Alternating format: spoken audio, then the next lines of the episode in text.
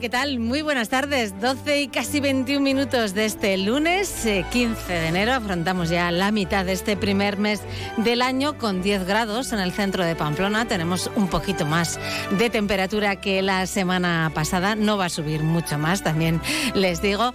Eh, y eso, empezamos más de uno Pamplona aquí en Onda Cero. Les acompañamos hasta las 2 de la tarde.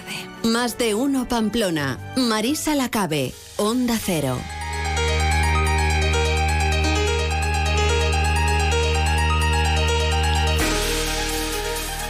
Hasta esa hora lo que vamos a hacer es ofrecerles enseguida el repaso informativo de esta jornada con nuestros compañeros Milagros Vidondo, Jorge Tirapú y Natalia Alonso.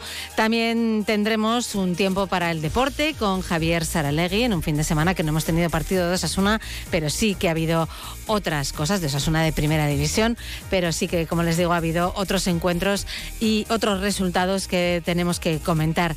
También eh, hablaremos, como es habitual, con los portavoces de la Policía Foral y de la Policía Municipal de Pamplona para contarles cómo se encuentran las carreteras y también para repasar algunas de sus intervenciones más destacadas durante el fin de semana. Después de la una de la tarde les vamos a contar que hoy, precisamente hoy, se cumplen 30 años, nada más y nada menos, desde que una acordada de ocho personas, encabezadas por el navarro Mari Abrego, hacía encima en el Aconcagua. En aquella acordada había tres personas invidentes, eh, así que fue pues, una ascensión bastante especial. Hoy vamos a tener ocasión de hablar con dos de ellos, Serafín y Javier Sainz de Murieta. También les contaremos que este fin de semana, concretamente el sábado, día 13, se celebraba el Día Mundial de Lucha contra la Depresión. Por ello queremos hablar hoy aquí de este trastorno en Onda Cero, en más de uno Pamplona, y para ello nos va a acompañar David Brugos, que es jefe del Servicio de Área de Recursos Intermedios de Salud Mental del Servicio Navarro de Salud. También les vamos a hablar de una iniciativa pues muy peculiar que se está llevando a cabo en el colegio El Molino, en el Centro de Educación Especial El Molino, junto a la Fundación Chili eh, y al Instituto Confucio de Madrid. Se trata de un curso sobre caracteres chinos enfocados a personas con discapacidad intelectual. Como les digo, es una iniciativa pionera y única en España, de la que hablaremos con Yolanda Rodríguez Rodríguez, que es secretaria general de la Fundación Chili, también con Irene Izarra, que es coordinadora de programas y profesora de este curso, y con Andreas Janus, que es el director del Instituto Confucio de Madrid. Terminaremos con el punto final hoy de la directora de Institución Futuro, Ana Yarro. Enseguida vamos al avance informativo. Antes quiero contarles que se avecinan los premios Capitales Europeas de la Inclusión y Diversidad 2024 de la Comisión Europea. Estos premios están abiertos a todas las administraciones locales de la Unión Europea, ciudades, pueblos y regiones que están trabajando para fomentar la diversidad y la inclusión respecto a género, etnia u origen, religión o creencias, discapacidad, edad, colectivo LGTBIQ+, y como cada año desde eh, la Fundación Diversidad eh, hacemos un esfuerzo comunicativo para que las ciudades, eh, comunidades autónomas y ayuntamientos de España conozcan estos premios y participen. Este año consisten en dos categorías, administraciones locales o regionales con menos de 50.000 habitantes y administraciones locales o regionales con más de 50.000 habitantes. Además, se concederá un premio especial a las iniciativas enfocadas a promover promover ciudades seguras y libres de violencia para las mujeres. El plazo está abierto hasta el 15 de febrero de 2024.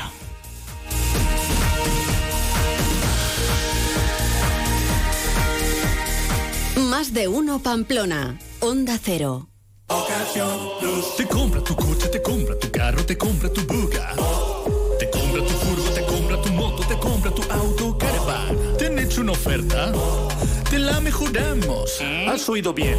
Mejor precio garantizado y compromiso de pago en 24 horas. Ven a vernos. Tus puertas te lo piden a gritos. Cámbialas. Asegura tu vivienda con Parca y te instalamos una puerta blindada de las de verdad. O da un paso más allá con una puerta acorazada. Visita nuestra exposición con la mejor gama de puertas con cerraduras antitaladro y anti-bumping en Polígono Mutilva y en parcay.es. Parquets Parcay es lo que hay. Tractoría Pizzería La Cantineta, en Vuelta del Castillo, al lado de la Ciudadela, te ofrece ensaladas, pizzas, pasta, lasañas artesanas y diferentes sugerencias cada semana en nuestra carta. Pregunta por nuestros menús para grupos y consulta nuestras pizzas y platos para vegetarianos y celíacos. La Cantineta, Vuelta del Castillo 9. Más información en lacantineta.es y en el 948 17 32 70. Amuebla tu casa al mejor precio con las rebajas de Mercamueble. Transporte y montaje gratis y financiación gratuita. Mercamueble, carretera Guipúzcoa, kilómetro 4 Izain y mercamueble.com. Hola Carmen, ¿qué tal? Pues chica, vengo del médico y a mi padre le han prescrito una silla de ruedas. Vaya lío, esto ha cambiado. Me han dado un listado de ortopedias y no me aclaro nada. A mí me pasó lo mismo con un andador. Vete a Lorca Salud, ahí te lo explican todo, es una maravilla. Además, en Lorca Salud ya no tienes que pagar, solo la aportación si la tiene. Ya te explicarán todo muy bien en Lorca Salud. Lorca Salud Ortopedia, cuatro establecimientos a tu servicio. Lorca Salud Ortopedia, establecimiento colaborador con el Servicio Navarro de Salud. Resolución 694-2023. Avance informativo, espacio patrocinado por Caja Rural de Navarra. Caja Rural de Navarra, siempre cerca.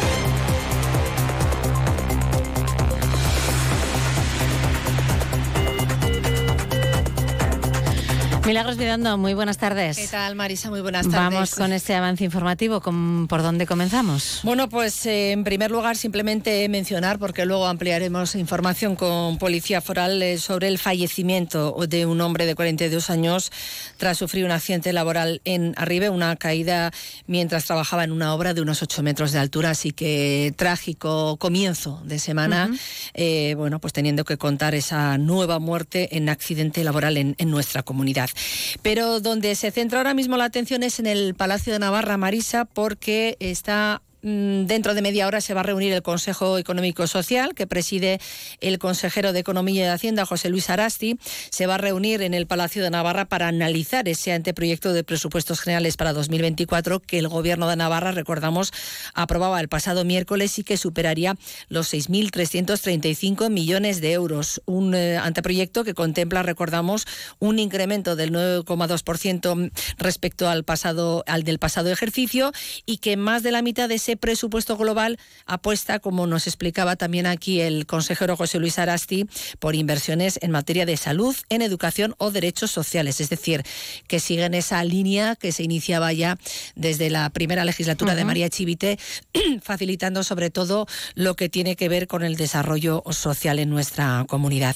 Una cuestión a la que se han referido también los distintos portavoces parlamentarios al término de la mesa y junta de portavoces del Parlamento. Escuchamos en primer lugar al socialista Ramón Alzorriz y también a Laura Aznal, eh, la portavoz parlamentaria de Echebildu, con quien de momento el Gobierno de Navarra sigue negociando esas cuentas. Creo que el presupuesto del Gobierno de Navarra creo que va por buen camino. Reivindicaciones de partidas que tenía EH Bildu se han introducido, se han incluido dentro del anteproyecto del, del, gobierno, por lo tanto creo que ese es un buen camino para llegar a acuerdos en este caso con EH Bildu, que es quien ha manifestado el tener ganas de aprobar un presupuesto y de poner encima de la mesa propuestas que necesita la gente. UPN tendrá también la libertad y la potestad de eh, proponer, si es que así lo considera, pero desde luego yo creo que los ciudadanos merecen, como he dicho antes, eh, políticos y políticas que dialoguen, que negocien y que acuerden en beneficio del conjunto. Más allá de las propuestas económicas, eh, queremos plantear una serie de compromisos en torno a la sanidad, a los derechos sociales, a la despoblación, a la transición energética, a las políticas lingüísticas. Y bueno, como todo proceso de negociación, veremos a ver hasta dónde, hasta dónde llegamos. Vamos con ambición y seguimos trabajando. Por lo tanto, los contactos con el Gobierno de Navarra seguirán teniendo lugar y, como digo, cuando esté concluido este acuerdo de carácter más global, pues informaremos puntualmente. Bueno, pues satisfacción y presupuestos eh, que van por buen camino, tanto en palabras de Ramón Alzorriz, el, el, portavoz parlamentario del Partido Socialista, y también, como escuchábamos, a Laura Aznal, que es la portavoz parlamentaria de H. Bildu. Y también satisfacción y dispuestos también a hacer las aportaciones que sean necesarias en el trámite parlamentario por parte de Gueroa Bay. Escuchamos a Paula Azcona.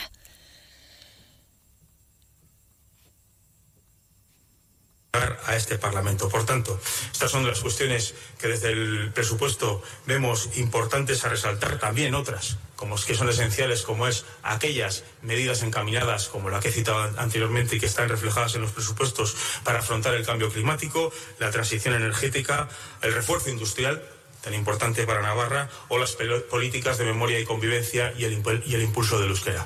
Por tanto, son unos presupuestos que llegarán a este Parlamento y que desde ya anunciamos por parte de Guero Abay reforzaremos en la medida de lo posible con la negociación de enmiendas, la inclusión de enmiendas que también ahonden en el equilibrio territorial y en estos aspectos que para Guero Abay son importantes.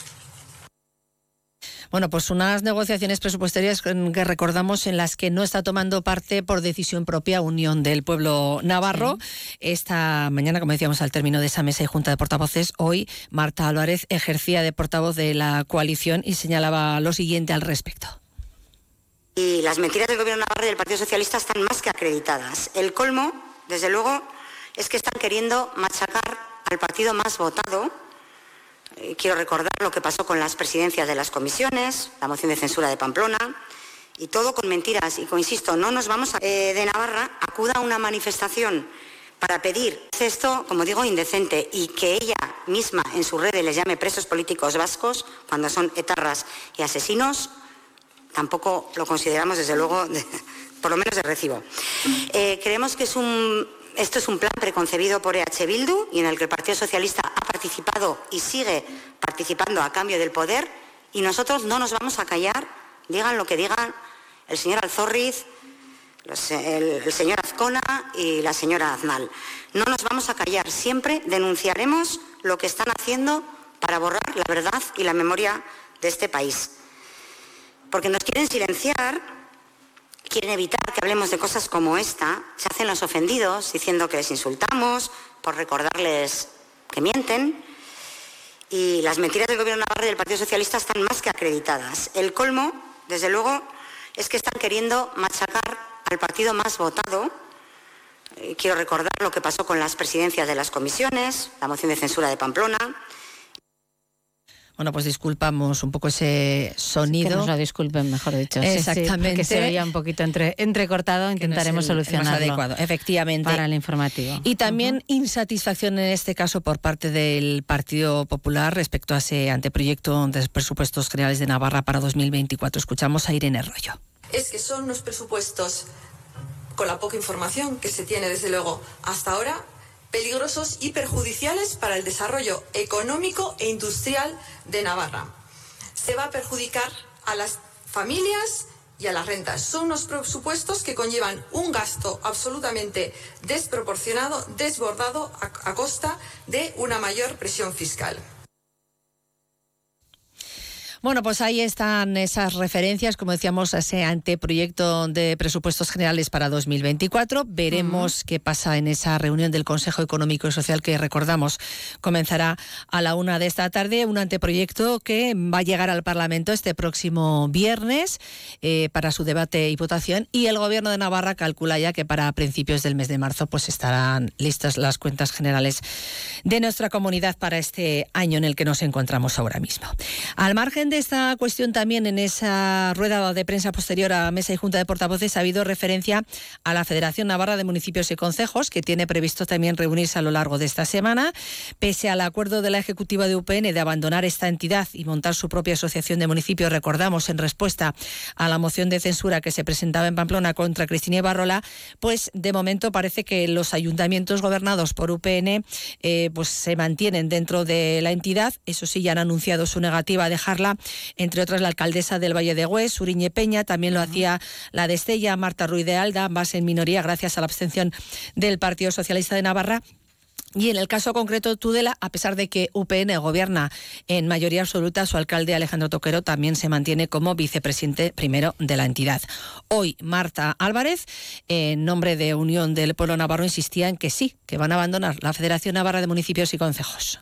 Bueno, UPN, desde luego que quiero recordar que su ejecutiva por unanimidad eh, acordó el constituir una nueva asociación de municipios verdaderamente democrática que respete la pluralidad de Navarra y en la que no se ningunee. Y en cambio se respete al mayor partido de Navarra, hizo este anuncio el día 13 de diciembre. UPN tiene sus tiempos, que no los va a marcar desde luego ningún otro partido político, y desde entonces yo lo que sí quiero decir es que lo que hemos hecho es encargar un informe jurídico sobre cuáles son los pasos a dar, la forma que tenemos que adoptar para constituir esa asociación alternativa a la Federación Navarra de Municipios y Concejos. Ya tenemos ese informe jurídico y, por lo tanto, los pasos que nosotros vamos a dar son los que marca ese informe jurídico y se irán desarrollando según Insistencia por parte de UPN en que van a abandonar la, Federación Navarra de Municipios y Concejos y esta misma mañana Pablo Azcona de Groaí pues ponía en valor el a eh, importante papel que a lo largo de estas últimas décadas ha venido desarrollando precisamente la Federación. Queremos reivindicar el papel de la Federación y llamar a UPN a una reflexión en tanto a esa estrategia de romper la unidad de acción del municipalismo navarra, navarro, esa unidad de acción que ha traído y fortalecerá, ha traído siempre el fortalecimiento del papel de las instituciones municipalistas navarras. Flaco favor le haré al conjunto del municipalismo UPN si quiere romper la unidad de acción, como decíamos. Bueno, pues ahí está esa cuestión, pendientes por lo tanto también de lo que ocurra en ese encuentro, en esa reunión que va a celebrar, como decimos también esta semana, la Federación Navarra de Municipios y Concejos. En otro orden de cosas también hoy hemos conocido, Marisa, que el Ministerio de Transportes ha concedido una subvención directa de 15 millones de euros al Gobierno de Navarra. ¿Para qué? Bueno, pues para seguir mejorando la carretera nacional 121A, con cargo, eso sí, a los presupuestos generales del Estado de 2023 y con el objetivo de ir financiando esas actuaciones que el Ejecutivo ya está cometiendo desde hace un tiempo para la conversión de esta vía en dos más uno carriles. Y también tenemos que tener en cuenta hoy una visita muy especial, la de la delegación de la prefectura, eh, prefectura de Yamaguchi, de Japón, que visita hoy, mañana y pasado nuestra comunidad para conmemorar el vigésimo aniversario de la firma del Acta de Hermandad entre ambas regiones. Y la delegación está compuesta por 11 personas, está encabezada por el vicegobernador de la prefectura de Yamaguchi, Yamaguchi y durante su estancia en nuestra comunidad a lo largo de estos días pues eh, van a tener la oportunidad de conocer de primera mano la realidad socioeconómica de Navarra, también intercambiar opiniones y experiencias con empresas, agentes y expertos de distintos campos y actividades. Así que interesante la visita que van a realizar, como decíamos, los representantes de la prefectura de Yamaguchi en nuestra comunidad. Y más cuestiones en las que hoy nos estamos fijando, y es que a las 12 del mediodía, hace apenas unos minutos, se han concentrado frente al Ayuntamiento de Pamplona el movimiento de pensionistas de Sasoyan. Cumplen seis años de movilizaciones demandando una subida de las pensiones ante el aumento de los precios de la cesta de la compra. Pues porque hemos hecho entre los afiliados de Sasoya, bueno, gente cercana, pues un testar un poco cómo está viviendo la gente el tema de la carestía de la vida y bueno, cuáles son las razones que nos cuentan. Nosotros creemos que no, que el tema de los productos básicos desde el gobierno lo tienen que controlar.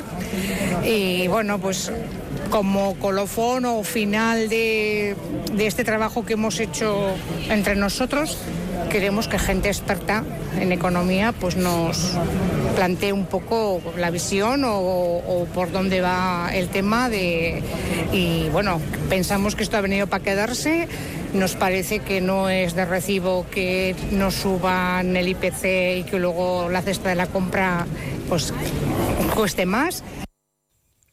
Bueno, pues la Asociación Sasoya, que ha reunido a 180 personas para abordar este tema y que este jueves ha programado una mesa redonda a las 11 de la mañana en Condestable con el título La carestía de la vida no es inevitable, es el resultado de políticas injustas. En esa, en esa mesa redonda va a participar Edurne Larrañaga, integrante de la Fundación Iparegoa, y Juan Carlos Longas, profesor del Departamento de Economía de la Universidad Pública de Navarra, a quien tenemos al otro lado del teléfono. Muy buenas tardes.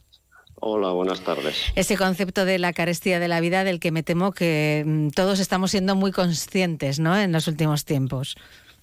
Sí, porque además, bueno, eh, ya casi habíamos perdido la costumbre, pero es, eh, es que ha golpeado pues eh, con mucha dureza, ¿no? Ha sido un proceso de inflación muy fuerte que ha golpeado con mucha dureza, pues fundamentalmente a las personas que están en una situación más precaria.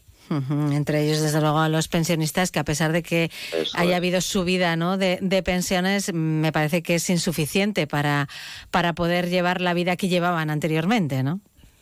Bueno, lo que nos encontramos es un proceso inflacionario que eh, técnicamente se suelen denominar beneficios caídos del cielo, porque las eh, surge eh, en, en, sectores donde hay situaciones de poder de mercado, las empresas lo están trasladando a precios en cuantías muy superiores a sus incrementos de costes, lo cual está haciendo que los márgenes empresariales y los beneficios estén aumentando a niveles casi escandalosos y sin embargo, las políticas que se están adoptando para luchar contra eso, pues están incidiendo pues, en los salarios, en las pensiones, es decir, en, en aquellos grupos que están en una situación más vulnerable.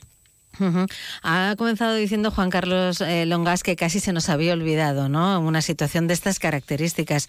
Eh, hace mucho tiempo que no se vivía algo así, ¿no? Sí, pues eh, a raíz de la crisis de 2008, pues la, situación prácticamente ha habido unos años de una extraordinaria estabilidad de precios y de repente, pues, pues hemos pasado a unos niveles de inflación porque ha sido un pico eh, muy, muy brusco, ¿no? Empezó ya con la pandemia, con la eh, interrupción de las redes de suministros, luego siguió la guerra de Ucrania, más luego otros problemas adicionales que hay sobre algunas materias primas que tienen que ver pues, con el, cambio en algunos modelos productivos hacia pues, vehículos eléctricos, eh, mm. la electrificación, etcétera. ¿no? Todo eso se ha juntado y, y dio lugar pues, a un episodio de inflación pues, pues muy rápido, muy brusco y muy fuerte. El futuro no sé cómo se puede ver, porque claro, el comentario general es eh, los precios han subido, pero bajar mm, no bajarán, aunque la situación mejore.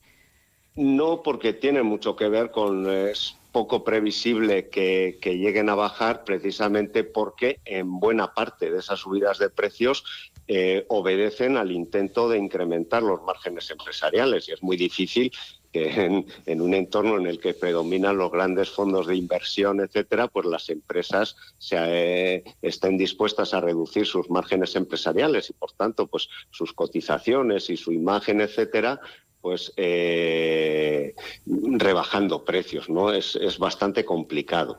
O sea que mm, lo que estamos, eh, o, el, el, nivel de precios que tenemos en este momento ha llegado para quedarse, ¿no? Como decían también desde esa soya hace un momento, ¿no? Seguramente, ya digo, es por las características de este proceso de inflación. Seguramente, eh, otra cosa es que dejen, ¿no? No sabemos en qué medida este proceso puede ser coyuntural, ¿eh? dejen de, crecer, pero el, nivel que han podido alcanzar pues será difícil que se reduzca en, muchos en muchos bienes. Eso, vamos, parece que está eh, claro. Bueno, pues eh, el jueves a las 11 de la mañana en Condestable. a las 10. A las 10, perdón, nos eh, habían dicho a las 11 de la mañana. Bueno, pues a las 10 de la mañana vamos a, corregir ese, ese dato. En Condestable se va a hablar de la carestía de la vida, con ese lemano, o sea, con ese título, no es inevitable, es el, el resultado de políticas injustas. Juan Carlos Longas, profesor de la Universidad Pública de Navarra, gracias por atendernos en Onda Cero hoy. Gracias a, a vosotros. Muy bien, gracias. Buenas tardes. Y vamos a ver si enseguida podemos eh, conseguir información del Ayuntamiento de Pamplona, porque hoy, hoy ha habido rueda de prensa en el Ayuntamiento y queremos conocer, eh, bueno, pues qué, qué datos se, han dado, porque ha habido distintas cuestiones que se han eh, tratado. Dime, Mila, que creo que tenías alguna Sí, antes de, de, empezar con la información municipal, si te parece, un dato también que quiero comentar, el Servicio de Bomberos de Navarra ha realizado a lo largo del año año pasado eh, casi 10.000 intervenciones, en concreto 9.779. Esto supone eh, una cifra inferior al de los años anteriores cuando se contabilizaron eh, casi 11.400 actuaciones en 2022 y 11.562 en el año 2021. Muy bien. Natalia Alonso, buenas tardes. Buenas tardes. Cuéntanos de qué se ha hablado en el Ayuntamiento de Pamplona. Pues el tema, yo creo que el más importante y el primero que tenemos que tratar son los presupuestos, ya que veníamos de un gobierno de UPN que no los pudo aprobar porque no tenía mayoría. Y hoy ha hablado de ello el concejal delegado de Gobierno Estratégico, Urbanismo, Vivienda y Agenda 2030 de Pamplona, José Abaurrea, que ha afirmado que están trabajando en ello y que quieren sacarlos cuanto antes, pero tienen que ceñirse a la ley que todavía no se lo permite. Como sabéis, eh, estamos ahora mismo con presupuestos prorrogados porque el anterior en el anterior eh, eh, año y el anterior equipo de gobierno no presentó proyecto de presupuestos, que es lo habitual eh, lo de este año es algo absolutamente extraordinario. Y uno de los contenciosos también abiertos ahora mismo es el de la pasarela, pasarela del Abril y así asume ahora mismo el Gobierno esta situación. Este Gobierno va a estar distribuido en ocho concejalías delegadas y dos concejalías especiales. Para que no haya dudas respecto a cómo va a prosperar este expediente, vamos Ah, no vamos a tocar ni una sola coma de las previsiones que tenía el gobierno anterior. Estamos hablando de, actos prácticamente reglados, es decir, es un expediente de reclamación de cantidades y una defensa jurídica relacionado con o relacionada con la forma en que se entendió que se debía hacer la pasarela de la BRID, repararla y de cómo se debe reclamar. Por lo tanto, y para que no quede dudas sobre eh, cuál va a ser la evolución de este expediente, pues vamos a actuar con responsabilidad y vamos a dejar eh, que discurra el expediente los términos en que ya tenía establecido el equipo de gobierno. Y como hemos escuchado, se ha aprobado hoy la nueva estructura de gobierno. Lo que destacaban sobre todo eran las diferencias que tienen con el gobierno anterior de UPN, con Cristina Ibarrola. Muy bien, pues lo dejamos aquí. A las dos y media os escuchamos en el informativo. Gracias. Han escuchado el avance informativo patrocinado por Caja Rural de Navarra. Caja Rural de Navarra, siempre cerca.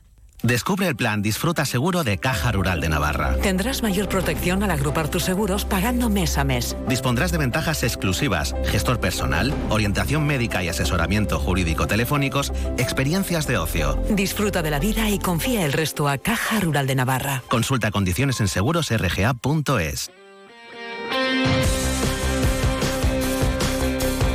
Y vamos con la actualidad deportiva. Javier Saralegui, muy buenas tardes. Hola Marisa, buenas tardes. No hubo partido para Osasuna en primera división, pero sí que ha habido otras cosas. Ha habido otras cosas, bastantes derrotas en este fin de semana. Derrota de Betionac, derrotas de los dos equipos de fútbol sala, de Rivera Navarra y del Sota. Empató el Promesas, más vale. Mm, victoria de José Sardoy, que en baloncesto está haciendo una muy buena temporada. Y en pelota, mm, para, aquí ya va con de qué pareja seas tú, porque claro, han ganado cuatro y han perdido cuatro. Ganaron Pello y Zabaleta 22-19 a Altuna y Martija ayer. Ezcurri y Tolosa 22-7 a Elordi, Rezusta, Jaca Mariez Corona ganaron 22-19 a Peña y Albisu y Artola Imaz 22-14 a Lasso y Aranguren. Nos quedamos con la en fútbol sala, la derrota del Sota en el partido que suponía el regreso de Roberto Martil, partido trabado eh, pudo disponer, por lo que decía él, uno, dos minutos de juego, tampoco mm. mucho más porque está fuera de ritmo y, el partido fue muy intenso. Derrota por dos goles a uno ante casi dos mil espectadores. Eh, Miguel Hernández es el entrenador del Sota. Es cierto que cuando tienes la oportunidad de, de generar ocasiones para tener la oportunidad de ponerte por delante, tienes que aprovecharlo. Y después ha venido el gol de ellos encima y yo creo que el gol de ellos nos ha hecho daño a la hora de tener un poquito de paciencia y de orden y nos ha desubicado un poquito, ¿no? Entonces, bueno, y ya el segundo gol de una estrategia, pues ya te empiezas a perder más el orden en defensa. Pero bueno, el equipo ha seguido agarrándose a apretar, a meterse en el partido con el apoyo de, la gente, que ha sido espectacular hoy. Y bueno, y porteo jugado, pues hemos tenido alguna, pero estamos de que no. Con porteo jugado el otro día en Barcelona y hoy, pues estamos de que no. Y nos está costando meter ese gol y bueno, y es que con, tan poquito gol no nos va a costar mucho.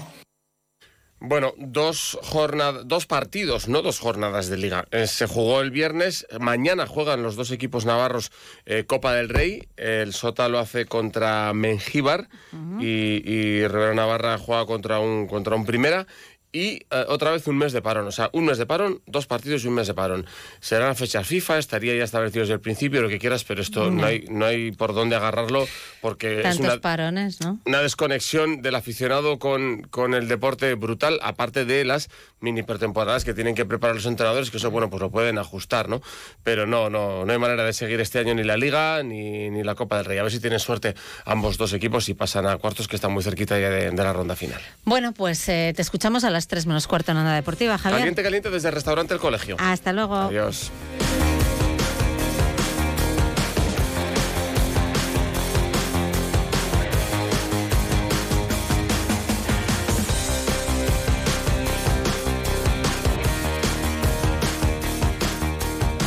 Más de uno Pamplona. Onda Cero.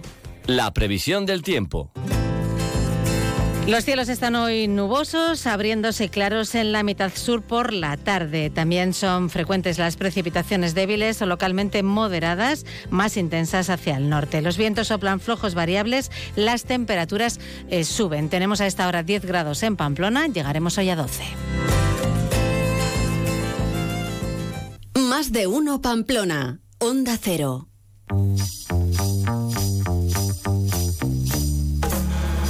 Y vamos ya, como es habitual cada día aquí en Onda Cero, a conectar con el Departamento de Comunicación de la Policía Foral. Saludamos a Miquel Santamaría. Muy buenas tardes. Hola Marisa, buenas tardes. En una semana que comienza, pues lamentablemente, de forma trágica, ¿no? Con un accidente laboral.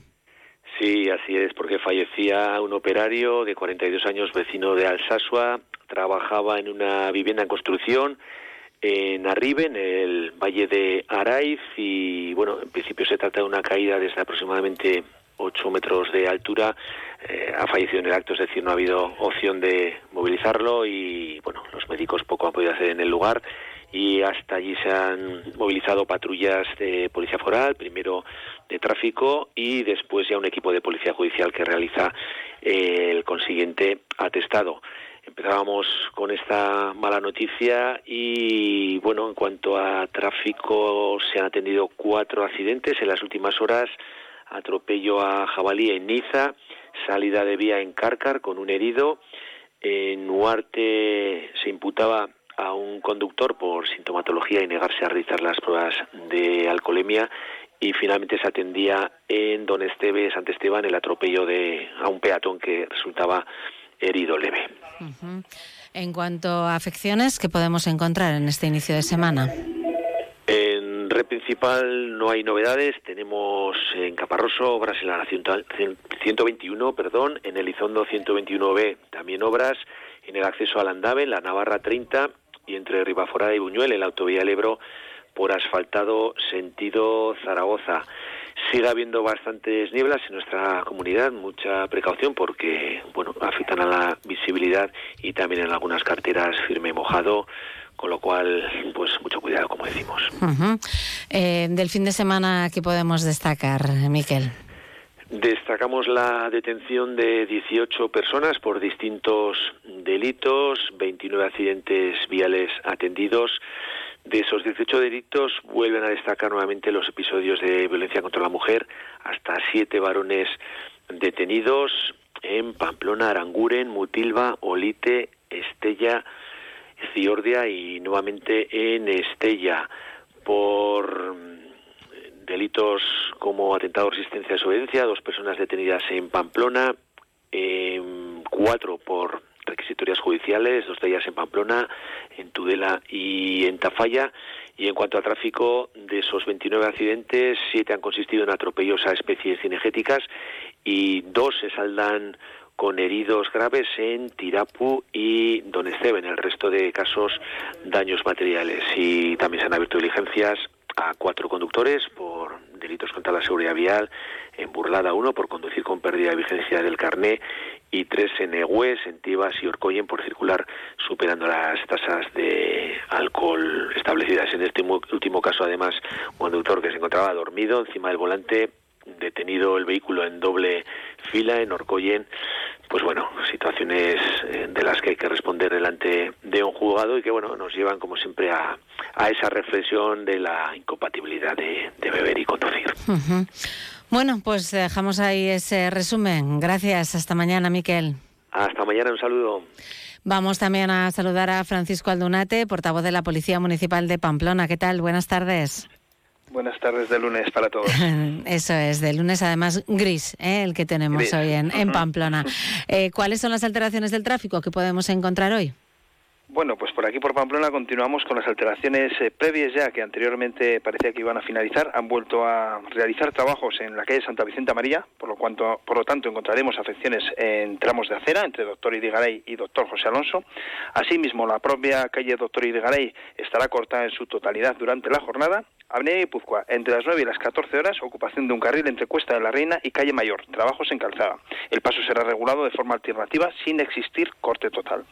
Calle Teodoro De Alda, a la altura número 7, encontraremos afecciones como consecuencias de trabajos en las vías y se continúan con los trabajos de mantenimiento de alumbrado, incluso de retirada de alumbrado de navideño por varios puntos de la ciudad. Tenemos que extremar un poco la precaución. Muy bien.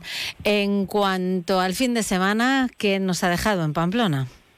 Bueno, pues eh, por aquí en cuanto a seguridad vial, tema de tráfico, pues nos ha dejado ni más ni menos que 12 accidentes. Hay que destacar y vuelvo a insistir en el tema que parece que la gente no estamos concienciando de que la velocidad eh, no encaja en la ciudad, eh, ya que en cualquier momento podemos tener un susto, un niño que sale corriendo. Entonces, bueno, destacamos esos 12 accidentes, pero todos con daños materiales. Una persona resultó herida, pero de carácter muy leve. Eso indica que bueno que se va respetando el tema de velocidad y influye muchísimo. Luego eh, sí que se han realizado alguna prueba de eh, alcohol. Eh, cuatro conductores han sido investigados con, por delitos referentes al tema de alcoholemia por influencia. Dos conductores sancionados administrativamente por positivo también de alcohol y dos por droga. Y ya pasando al tema de seguridad ciudadana, pues han sido muchas las intervenciones, como viene siendo habitual en la ciudad de Pamplona. 250 intervenciones durante este fin de semana. 58 actuaciones por problemas de convivencia y queremos destacar un poco las ayudas a personas en necesidad. Eh, sobre este tema, pues bueno, pues eh, nosotros siempre decimos personas, ayuda en personas. Bueno, pues cualquier ayuda puede ser, ¿verdad? Pero en este caso estamos destacando últimamente las ayudas a gente pues eh, sin techo que duerme en la calle, por el motivo que sea. Hay quien, aun pudiendo acceder, vamos a decirlo así, a algún sitio, pues a algún local que el ayuntamiento dispone de ellos y que está promoviendo ahora, pues igual no quieren. entonces, bueno, pues estamos ayudando muchísimo a este tipo de, personas, ¿eh? a que se animen a dormir a cubierto, dentro de las posibilidades que tengamos. ¿eh? Y luego, pues bueno, pues destacar eh, ya en tema de tema judicial, destacar 22 denuncias que se han presentado a la Oficina de Atención Ciudadana y han conllevado a la de nueve personas. Así como comentaban antes, eh, pues por parte de Policía Foral, el, compañero de Policía Foral decía, bueno, pues, el maltrato en el ámbito familiar. La verdad es que aquí en Pamplona también hemos tenido seis detenidos por este hecho. Un hecho que, bueno, no, sé, no sé, no, no nos hacemos casi, casi, no, no creemos todo esto, ¿no? Que no puede ser factible que sea tanto, tanto, que haya tal desprecio, tal. Pero bueno, en este caso eso, hemos detenido a seis personas. Eh, todo, en todos los casos se trata de discusiones entre parejas que finalizan en empujones, insultos, incluso lesiones, pero de carácter leve, no, no yendo a más. Que bueno, eh, que no está bien, ¿no? Pero, pero quiero decir que en principio no podemos contar con nada serio. Así que bueno, se procede a detener y se procede a hacer la denuncia correspondiente por parte de la víctima y asimismo nosotros solemos pedir siempre una orden de alejamiento. Tratamos todo con el juzgado y bueno, desde ahí se dictamina. Y luego, pues perdona ya eh, por finalizar. Sí, sí. Hemos tenido dos detenidos por eh, orden judicial de ingreso en prisión, dictaminado por el juez, pues por varios delitos, gente que ya tiene una serie de antecedentes y bueno, ya tienen que estar quizás en prisión en vez de en la calle. Y un varón de 33 años fue detenido también en el casco antiguo este fin de semana cuando golpeó sin mediar palabra con, con la persona, con la víctima en este caso, golpeó fuertemente en su rostro y le produjo una lesión de carácter ya severa. Ujú. Bueno, pues eh, lo vamos a dejar ahí entonces. Gracias, Francisco. Hasta mañana. semana- que seguro que tendremos movido. menos que contar, ¿eh? Esperemos que sea así. Un saludo a todos. Gracias. Adiós, adiós. Llegamos así a la una de la tarde. Es tiempo de noticias en Onda Cero. En unos minutos regresamos y les acompañamos eh, y seguimos acompañándoles hasta las dos de la tarde aquí en Más de Uno Pamplona.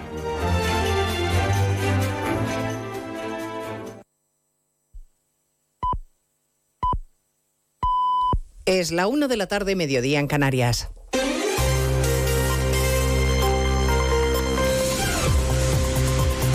Noticias en Onda Cero.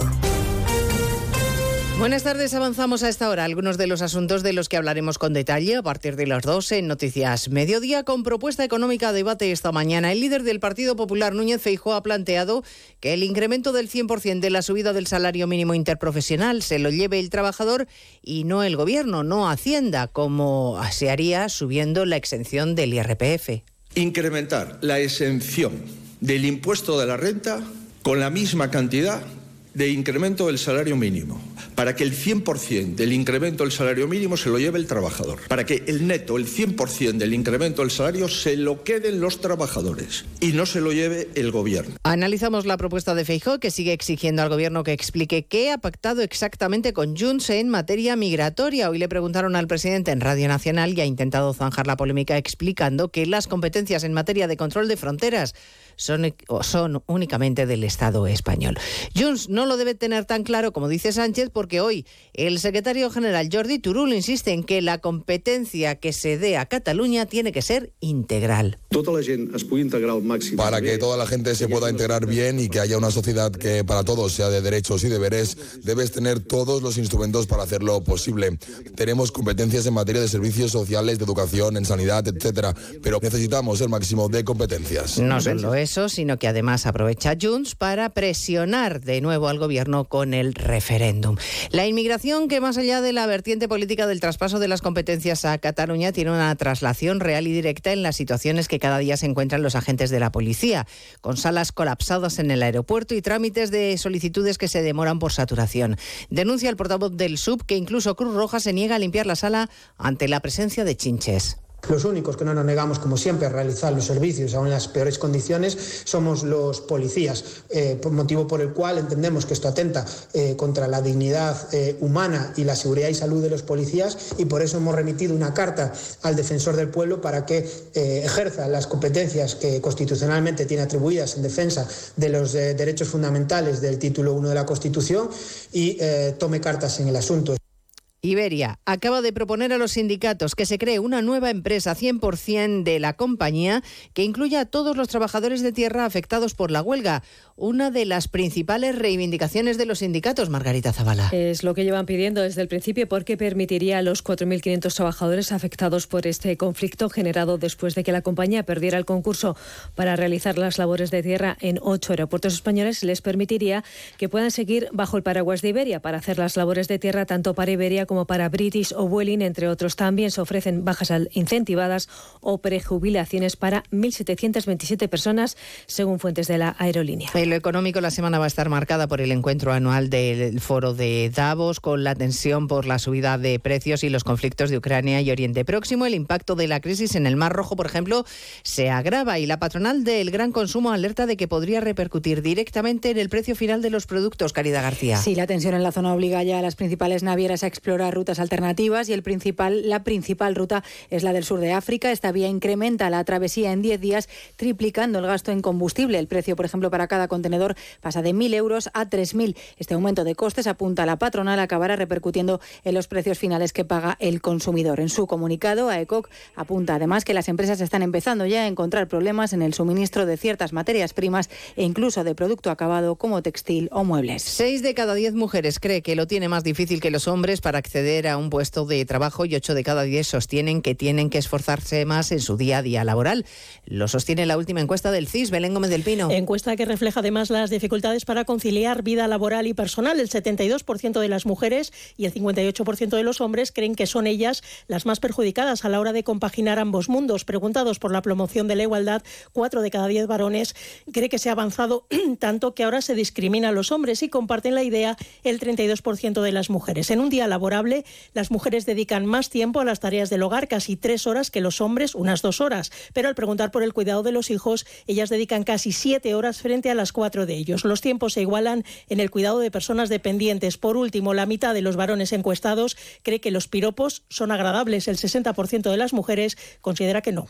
Bernardo Arevalo ya es presidente del país, de Guatemala, después del intento del Congreso de torpedear la ceremonia de traspaso de poderes, pero finalmente pudo celebrarse la toma de posesión. Y la ONU, que no se cansa de advertir del riesgo urgente que suponen los bombardeos en Gaza para la población civil. Esta mañana ha vuelto a hacerlo. De todos estos asuntos hablamos en 55 minutos cuando resumamos la actualidad de este lunes 15 de enero. Elena Gijón, a las 2, Noticias Mediodía.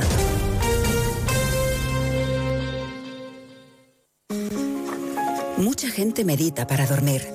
A otros les recomiendan leer para conciliar el sueño. Nosotros queremos ser sinceros contigo. Si lo que quieres es dormir, escuchar Radio Estadio Noche no ayuda. ¿Qué le vamos a hacer? Es imposible pegar ojo, porque es imposible despegar la oreja. Disfruta sin descanso de la mejor actualidad deportiva y los debates más encendidos con Rocío Martínez y Edu Pidal. Cada noche a las once y media y siempre que quieras en la web y en la app. Onda Cero, tu radio.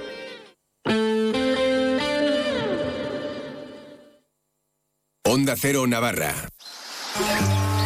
Ternera de Navarra, de nuestros campos, de nuestras gentes.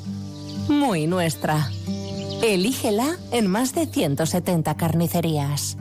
Ternera de Navarra, Nafarroa Arachea. Escucha los lunes a las 7 y media de la tarde la Brújula de la Economía, patrocinada por la Asociación de la Industria Navarra, AIN.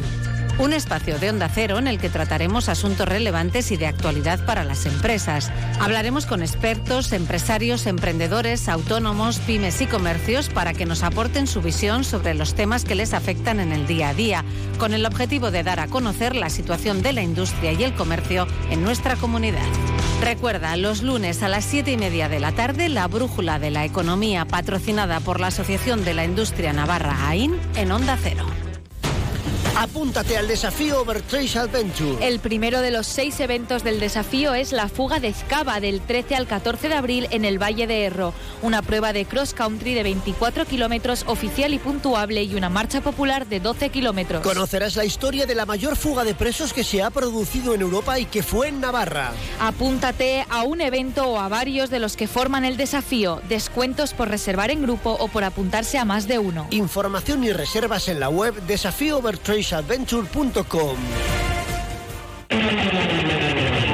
Hierros Landaven, almacén de hierros, vigas, chapas, tuberías y calibrados en todas sus formas y medidas comerciales. Profesionales cualificados del sector con una garantía completa de satisfacción y precios muy competitivos. Hierros Landaven, calidad excelente. Polígono Industrial Landaven, Travesía, calle A, Pamplona. Civigan, el espacio de pensamiento y cultura compartida de Fundación Caja Navarra, ha preparado una programación especial para este invierno. Este lunes 15 de enero a las 6 de la tarde, dentro del programa Narración Oral, tendrá lugar otra sesión de lecturas en voz alta de viva voz, actividad dirigida a público infantil a partir de cuatro años. Y el miércoles 17 de enero a las 7 de la tarde, dentro del programa Enclave Fortísimo, en colaboración con la Fundación Baluarte, para acercar la música de la Orquesta Sinfónica de Navarra a todos los públicos, tendrá lugar el concierto de cámara número 3, Música y Poesía, con obras de Tchaikovsky y Schoenberg. La inscripción a esta y otras actividades está abierta en Civican por correo electrónico o a través del teléfono 948-222-444. Toda la programación se puede consultar en www.fundacioncajanavarra.es, Facebook, Twitter e Instagram.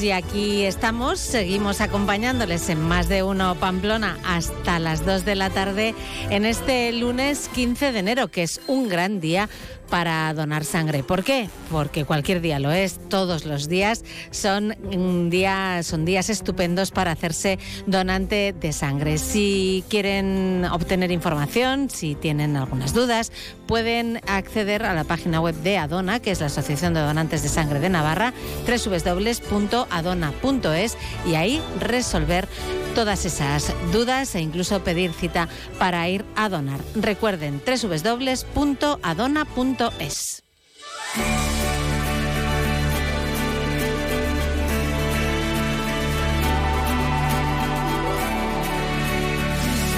Nosotros le podemos ayudar, le podemos ayudar un poco a ese organismo si le damos hierro, si le damos vitaminas, si le damos una buena alimentación, si le damos una buena hidratación, muy importante el agua en la altura, porque el ambiente es muy seco y uno pierde más agua.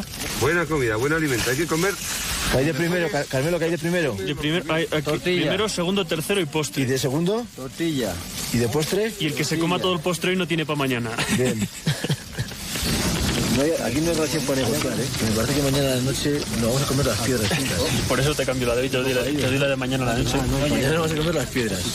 Igual decidimos todos bajar a cenar abajo en vez de dormir aquí, del hambre. ¡Oscar! A Concagua Sensaciones. Mientras- mientras Esto, la es un frag- Esto es un fragmento de ese documental que narra pues la ascensión a la Concagua que ocho personas, una cordada de ocho personas llevaron a cabo pues allá por 1993 y 1994, porque la ascensión comenzaba el 27 de diciembre de 1993 y se hacía cima el 15 de enero de 1994. Así que hoy se cumplen 30 años de esa cima que hicieron, entre otros, Josema Casemiro, Serafín Zubiri y Javier Sainz de Murieta, a quienes tenemos a los tres al otro lado del teléfono. Así que, Josema, muy buenas tardes. Hola, buenas tardes. Serafín, buenas tardes. Buenas tardes. Hola. saludos. Y Javier, también muy buenas tardes. Hola, buenos días. Yo no he comido todavía. No, eh, yo tampoco, pero aquí tenemos costumbre de decir buenas tardes después de las 12 Sí, sí, ya. ya sé, ya sé que, ya sé que os ya sé que os obligan. Javier, Javier, como siempre, auténtico llevando la contraria. Bueno, bueno, no pasa nada, no pasa nada. 30 años de esa ascensión que tenía pues algo muy especial y es que tres de esas ocho personas, que eran dos de ellas eran Sera- Serafín y Javier, el tercero era Alfonso Fidalgo, fueran invidentes. Eh, creo que no No, habréis... pero, no, pero yo no soy evidente, ¿eh? No, Ha dicho Javier. he dicho Javier. No, sí, Serafín y Alfonso son vi- invidentes. Yo soy ciego. Vale, vale. bueno, ya veo que los 10 minutos que tengo por delante Humor aragonés, humor aragonés. van a ser complicados. Bueno, eh, digo yo que han pasado 30 años, pero ninguno de los tres que estáis aquí con nosotros hoy eh, habéis olvidado ese, ese momento, ¿no? Pues, Pues no, no, la la verdad verdad. que para mí es uno de los días más, yo que sé, más especiales ¿no? de mi vida, por decirlo de alguna manera. Eh, parece mentira que hayan pasado esos 30 Sí. años y yo tengo que decir que hay un antes y un después ¿no? de, de esa experiencia. A mí me marcó muchísimo, en positivo, por supuesto. Y, y bueno, de hecho esta tarde voy a, voy a, a sentarme tranquilo en el sofá a recordar el, el documental y a revivir un poco todo eso, ¿no? Porque porque dicen que recordar es volver a vivir, pues un poco es Sí, revivir sí. Lo, que, lo, que, com- lo que compartimos en aquella ocasión. Ajá. Josema, ¿cómo lo recuerdas tú? Pues también como una experiencia muy bonita, eh, porque el subir una montaña como la Concagua de casi 7.000 metros con tres ciegos, pues fue algo creo que muy importante. Mm. Eh, tres ciegos que estaban en muy buena forma, ¿no? Creo, Javier. Pues sí, no estábamos mal. no estábamos mal. Pero bueno, a mí me enseñó, a mí me enseñó María Abrego que, que una cosa es la forma física, pero es más importante la cabeza. Claro. Y real, y realmente yo, yo lo vamos, yo creo que eso es cierto. Ujú. María Abrego, que bueno, hoy también hay que, hay que recordarlo especialmente, ¿no? Que no, que no puede estar ya con nosotros, ¿no? Ujú. Grandísimo estratega y la verdad que hizo una planificación perfecta porque se cumplió a, a- rajatabla todo lo que él planificó, ¿no? O sea que, que realmente fue impresionante. El navarro que más monosílabos utiliza del mundo. Oye, ¿cómo surgió eh, esta idea de, de, subir en la Concagua? Bueno, de Serafín ya sabemos que, que, casi todo lo que se propone lo hace y como deportista pues has hecho muchísimas cosas, ¿no? Eh, ¿cómo, cómo, mm, ¿Cómo os llegó esta Pues, idea? Fíjate, surgió, surgió en un bar, en un bar de Pamplona. eh, Donde surgen grandes cosas habitualmente. Eso es. Sí, sí, sí. Mari venía de la Concagua. El, el- creo que la vez que subió con nosotros era la número 20, que también fue muy especial para él por todo eso, ¿no? Eh, y recuerdo, pues, el año, dos años antes, sí, porque luego, luego ya nos costó tiempo prepararlo y, y darle forma a todo. Eh, tomando un café, pues eh, me, me estaba contando la, la expedición que había vivido en, entonces y, y en un momento pues, se para y me dice, "Joder, pero-", me dice, no sé por qué me preguntas tanto, porque si tú quieres puedes hacerlo. Y yo le decía, no me fastidies. O sea, yo ni, ni me lo había planteado, evidentemente, pero al decírmelo él, dije, bueno, pues ¿quién dijo miedo? Y ahí surgió todo. Ahí. Ahí surgió. ¿Cómo os fuisteis eh, incorporando los demás, Javier? Pues mira, a mí ya, yo estaba en mi trabajo y me llamaron por teléfono el director general de entonces, Miguel Durán, De la 11. Ujú. Sí, me dijo que, que, que habían contado conmigo, que tal y cual, que, que me iba a llamar Serafín para ir a la Concagua. Digo, pero esto es coña o lo dices en serio. Nada, me llamó Serafín, empezamos a hablar y como yo soy de esos que, ¿sabes cómo se mete a 20 aragoneses en un 600? Diciéndoles que no caben. Ya, ya, ya. Entonces dije, como dice Serafín, ¿quién dijo miedo? y le dije que sí, le dije que sí, le dije que sí, claro. Madre mía. Tardé poco, ¿verdad, Serafín? En decirte que sí. Sí, no, muy poco, sí. Y la verdad que yo creo que fue muy muy acertada ¿eh? la elección de, de, de los tres, además, ¿no? O sea, bueno, lo mío porque fue un poco ya eh, como surgió la idea, pero a Javier yo ya le conocía, a Alfonso no, Mm. pero realmente fue acertado, bueno, prueba de ellos que los tres hicimos cima y, y- y bueno, pues... Era una dura competición a ver quién tenía la cabeza más dura. ¿Y quién la tenía, Josema? Tú desde el otro El lado. aragonés, el aragonés siempre. Bueno, no, la yo creo que, los tres, ¿eh? preguntaba Josema. Lo- los tres la tienen bastante dura. Si no, creo que no, no habrían podido hacer esa ascensión. ¿no? Porque sido al final posible. nosotros éramos montañeros y sabíamos a dónde íbamos, pero ellos no. Y tenían, pues, el, el, el no ver, ¿no? Eso, pues, hace que ellos tengan mucha más tensión que nosotros. Claro. ¿Cómo solventasteis ese inconveniente de, de no ver, Josema? Bueno, pues hubo una preparación antes aquí, hicimos varias excursiones juntos y luego hicimos una cosa que fue eh, unas pequeñas eh, esquirlas, ¿no? Ponernos en, en los tobillos como unos cencerros pequeños, ¿no? Y ellos, pues con el sonido de nuestros pies, eh, iban viendo dónde poníamos nosotros y eso les ayudaba, ¿no? Y así fue un poco el, el acoplamiento que hicimos y la verdad es que, bueno, fue un entendimiento muy bueno. Ujú. Casi 7.000 metros de, de ascensión. Sí, es una montaña muy alta. 6.962. Cualquiera se olvida, ¿no? De esa cifra. ¿eh? Ay, ay, ay, ay. Eh, ¿Cómo fueron las condiciones de la, de la subida, Josema? ¿Fueron especialmente duras o no? Bueno, eh, el tiempo creo que nos acompañó, según recuerdo, bastante bien. Hicimos una aclimatación antes muy buena en la zona de Vallecitos, donde subimos un monte más alto de El Plata, de 6.000 ya 600 metros. Por lo tanto, fuimos aclimatados a la Concagua. Y como te digo, creo que el tiempo estando allí nos acompañó bastante. Pero claro, subir hasta los siete, casi 7.000 metros mm, se hizo muy duro. Pero bueno, poco a poco, cada día íbamos avanzando y creo que hicimos todos la ascensión muy bien y todos llegaron muy bien a la cima. Llegasteis, eh, bueno, claro, lo recordáis estupendamente 30 años después, así que se supone que llegasteis bien o se os olvidó el sufrimiento en el momento de hacer cima, ¿no? Que eso también puede pasar, ¿no, Javier? Eh, no te creas, sí. yo Hay llegué bajar, abajo. luego hay que bajar, ¿eh? Que Yo llegué, sí, Mari decía que los montes se terminaban cuando llegabas abajo. Ya, y tenía claro. razón, porque la bajada fue mucho más más eh, ligera, vamos, fue mucho más fácil. Pero yo cuando llegué abajo le dije, digo, a mí no me, no me buscáis, en, no, me, no me busquéis en otra que no vengo. Pero creo que eso no fue verdad, porque después subisteis más, ¿no? Montes también. Sí, sí, sí, da, por eso era el cabreo del primer momento. Ya, ya, ya. O sea que se os pa- la, la experiencia en general fue positiva porque tuvisteis ganas de repetir, Serafín. Sí, de hecho ese mismo año hicimos el, el, el Mont Blanc y el Kilimanjaro, ¿no? Y, bueno, y más porque ya no se pudo, pero más que todo por eso, por, por tiempos, por porque es complicado. Se llegó incluso a plantear la posibilidad de hacer algún 8.000, pero eso son palabras mayores, necesitas mucho tiempo, mucha planificación. Y bueno, ahí sí, en julio, yo en julio, aunque dije que no, ya estaba diciéndole que sí para ir al Mont Blanc. y a los 15 días del Mont Blanc o 20 estábamos en el Kilimanjaro, o sea que bueno. no, menos, menos. Hicimos, hicimos cima en el Mont Blanc el 1 de julio y el 14 de julio estábamos haciendo cima en el Kilimanjaro. O sea, que lo que, lo que duran unos Sanfermines, casi, casi, ¿eh? Sí, sí, sí. total, total, total. No, nos fuimos directamente, directamente de, prácticamente de Suiza. Ya sí, claro, sí, sí. o sea, a, África, vamos, a Tanzania. Pues nos hacía ilusión recordar ese momento, esos 30 años de esa cima en el Aconcagua.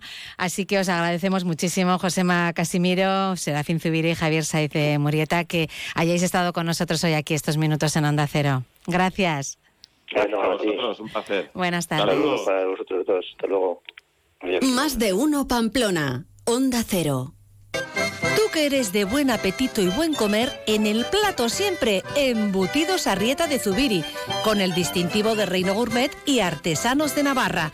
Si hablas de chistorras, salchichas, morcilla, relleno, hablas de embutidos Arrieta, calidad artesanal que encontrarás en carnicerías, supermercados, bares y restaurantes, además de en su tienda en Zubiri. Con 60 años de experiencia y muchos premios a sus espaldas, para Embutidos Arrieta, su mayor premio es estar en vuestras mesas.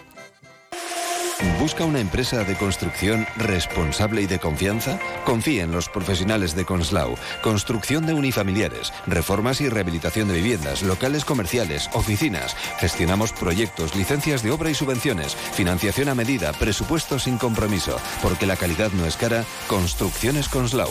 Teléfono 948 31 75 63 o www.conslau.com.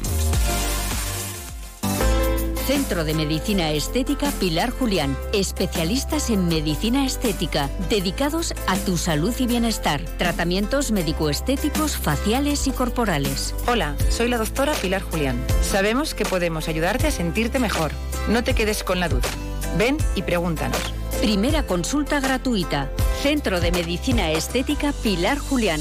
Calle Carmen Baroja Nesi 2 en La Rochapea. Teléfono 948 13 21 79. Visita la web clínicaandreujulián.es.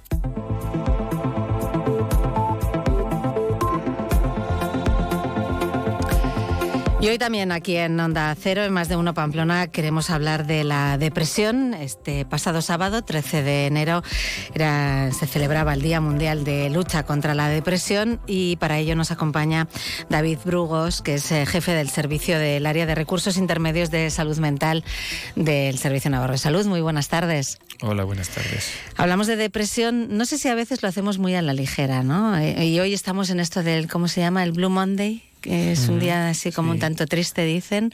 Eh, utilizamos muchas veces eso de estoy depre, pero no sé si lo hacemos muy a la ligera.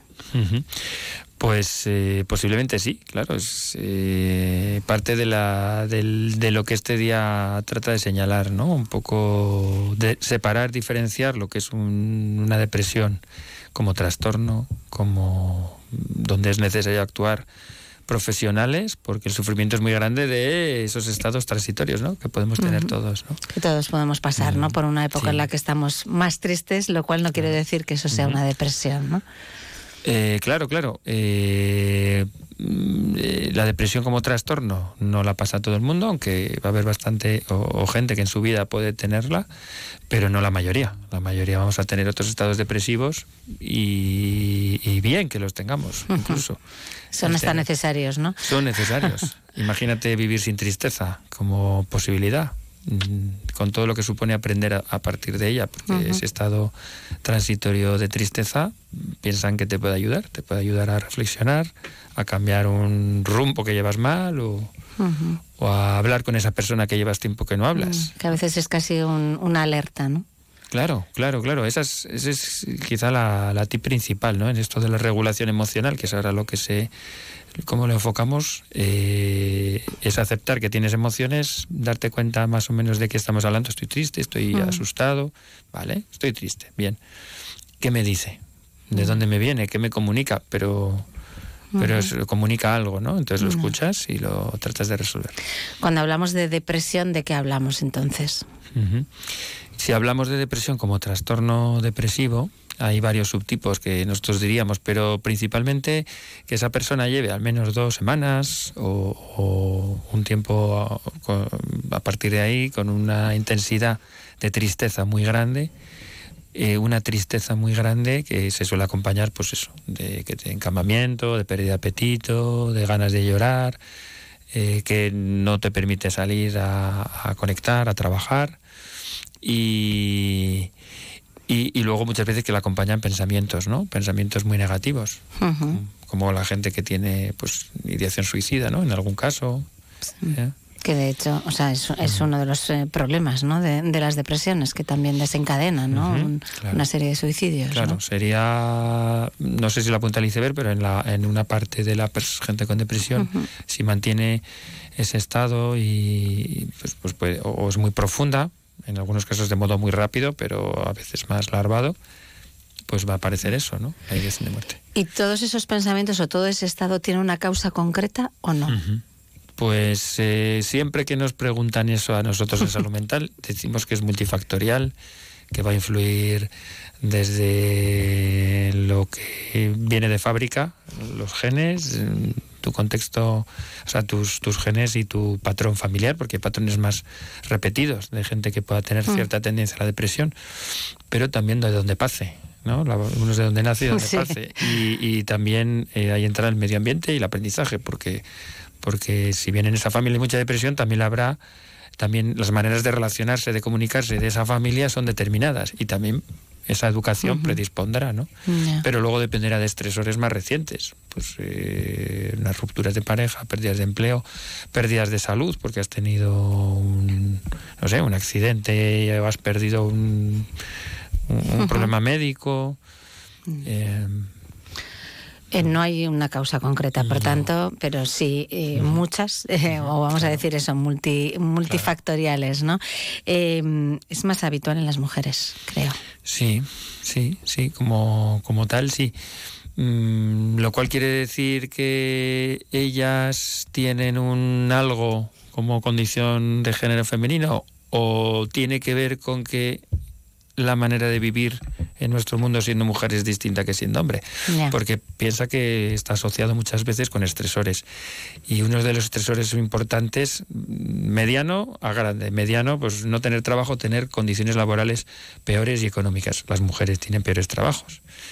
Eh, conciliación familiar, estresores Los cuidados. co- claro, cotidianos. Y si va subiendo, subiendo, subiendo, pues eh, abusos, abusos sexuales, malos tratos. Pues los abusos son infinitamente más altos entre, entre niñas y mujeres que entre hombres.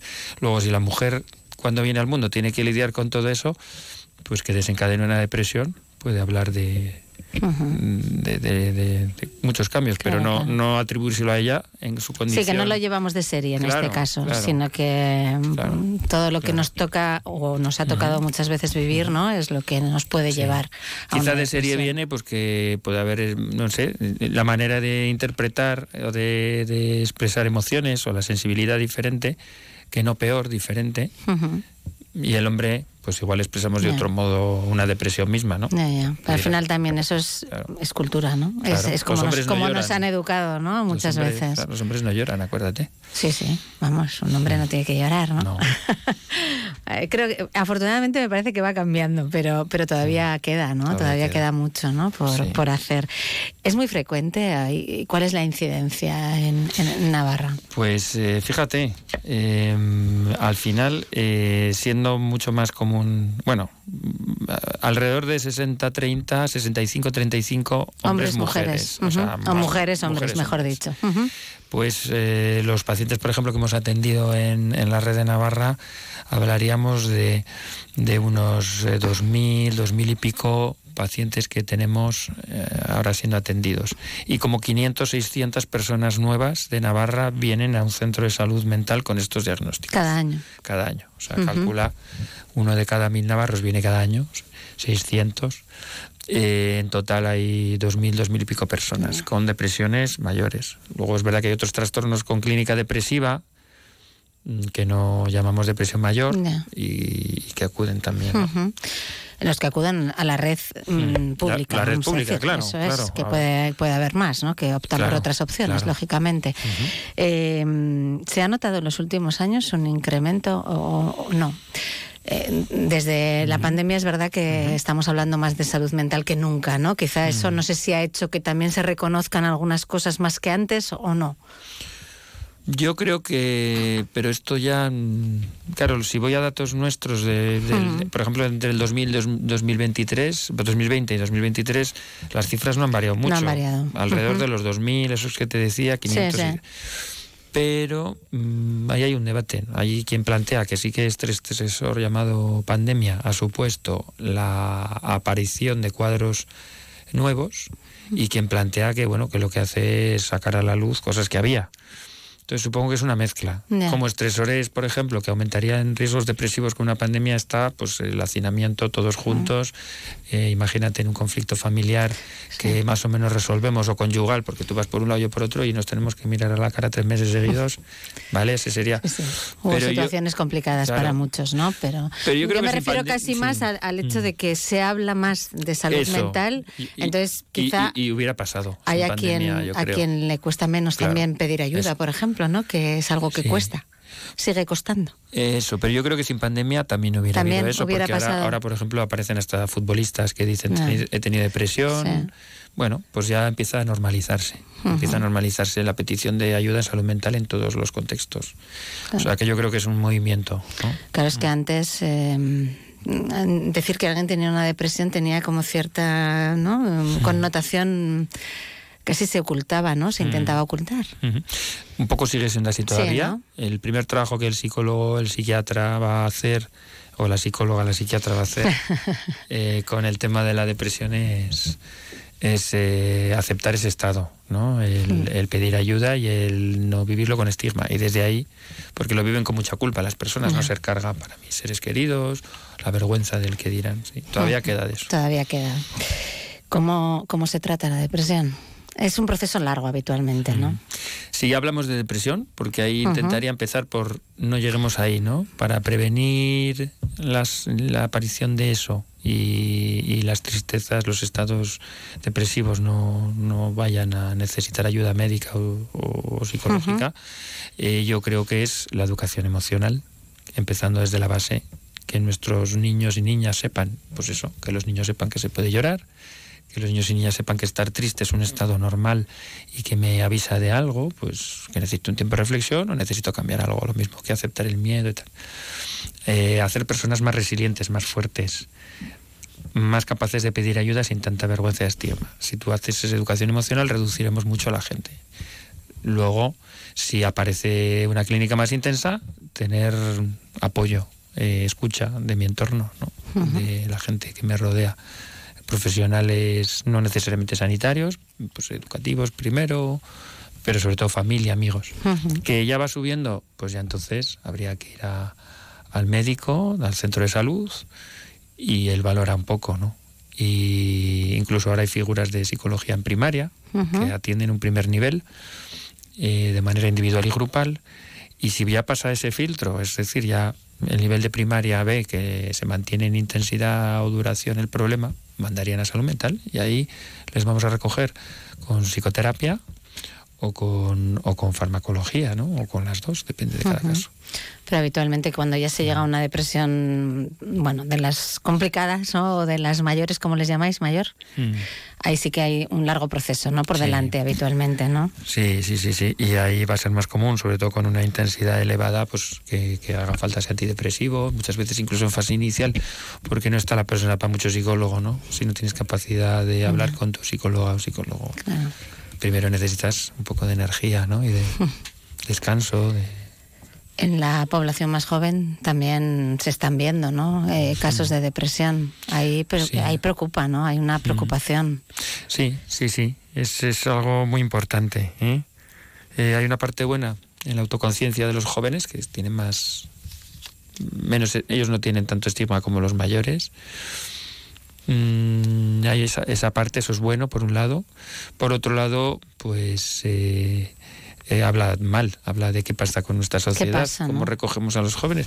Pero bueno, cómo recogemos a los jóvenes y las jóvenes si no tienen empleo, si tienen que vivir con sus padres hasta los que no sé cuántos, los más jóvenes con las redes sociales. Mm, tenemos los mecanismos de apoyo y supervisión, somos suficientemente adultos responsables en la accesibilidad que tienen ellos a, a información, les estamos dando respuesta y ayudando a crecer. Hay muchas preguntas ahí, ¿eh? Uf. Pues qué complicado, qué complicado panorama tenemos, ¿no? Pero, pero sí que se cree que va a ser una causa de discapacidad mm. importante, ¿no? Eh, la, la, depresión para, o la salud mental para, para la gente que ahora mismo es joven, muy joven, ¿no? Sí, sí, sí, sí, a todos los niveles, hasta los primeros lugares del ranking a nivel mundial. Ya fíjate las bajas laborales, la, la preocupación que hay a nivel empresarial y económico con con bajas por factor psicológico. Y, y, estos jóvenes son los que van a tener que sostener todo cuando nosotros es que nos van a tener que pagar las pensiones. Eso, Y van a tener que sostener todo también y educar a su vez a sus hijos. Sí, sí, no, no es, desde luego no es ningún tema de, de broma, hay que ponerse a hacer algo, ¿no? Habrá que... Y, los padres y madres tendremos que hacer algo. Habrá que hacer algo, Es un espejo donde mirarnos. Claro.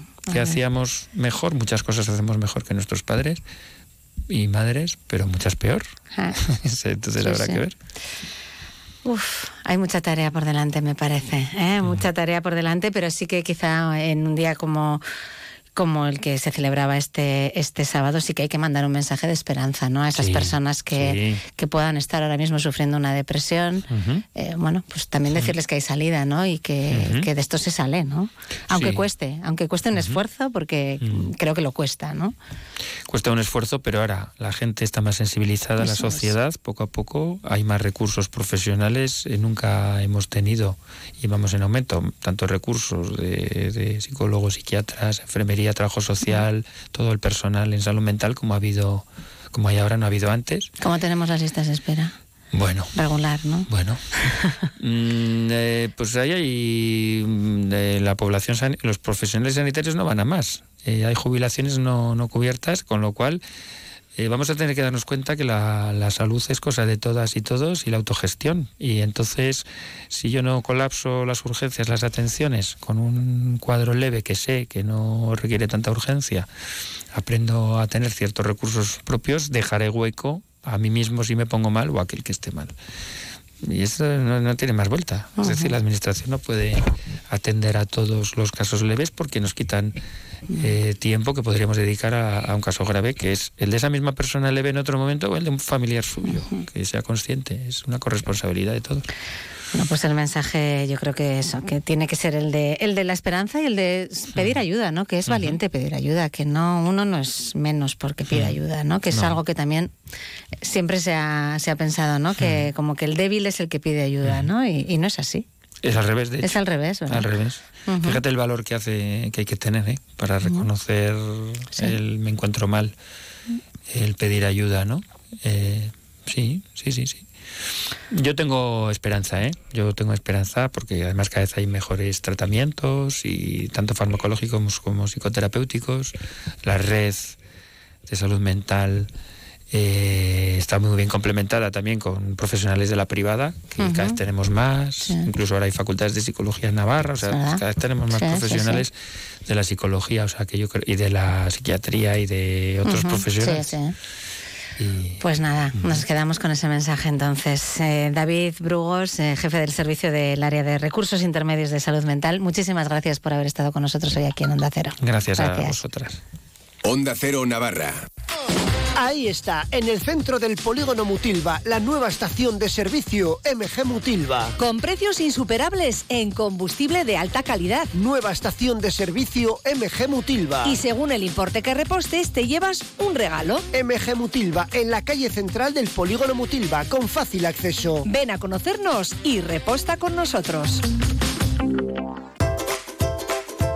Fontanería Iruña, rápidos y económicos. En Fontanería Iruña realizamos grandes y pequeños trabajos como aerotermia, suelos radiantes, cocinas, baños, calefacción y servicios de fugas. También tenemos servicio de urgencias 24 horas los 7 días de la semana. Teléfono 679-666-997. Recuerda, Fontanería Iruña, teléfono 679-666-997.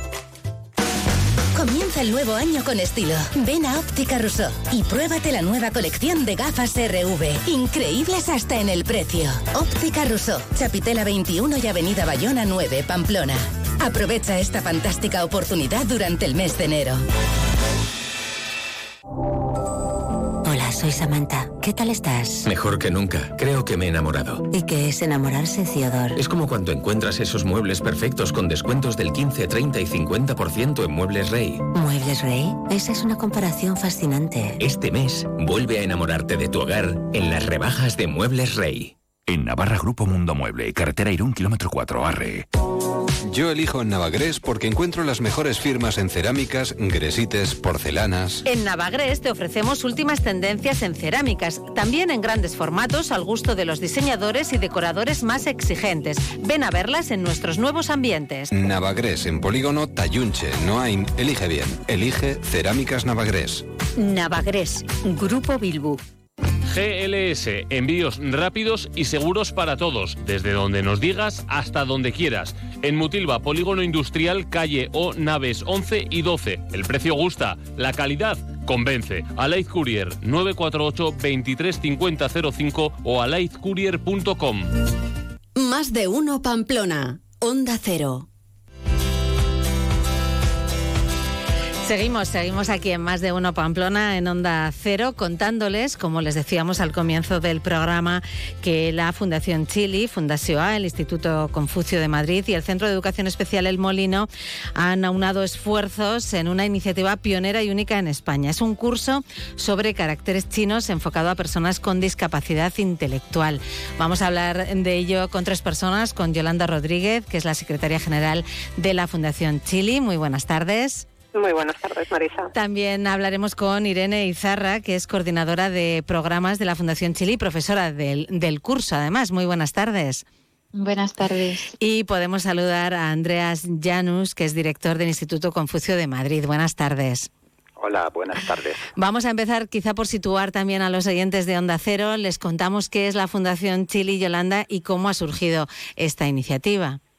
Sí, Marisa, la Fundación Chile es una fundación que surgió hace dos años en Pamplona a raíz de la iniciativa de un grupo de personas relacionadas con el mundo chino y con el objetivo de eh, acercar el mundo chino y el mundo oriental en general a la sociedad navarra. Esta iniciativa, por tanto, surge en el marco de otras tantas iniciativas ya desde el año pasado y este de acercar ese mundo chino, esta vez a través de la escritura china y los caracteres chinos, a la sociedad.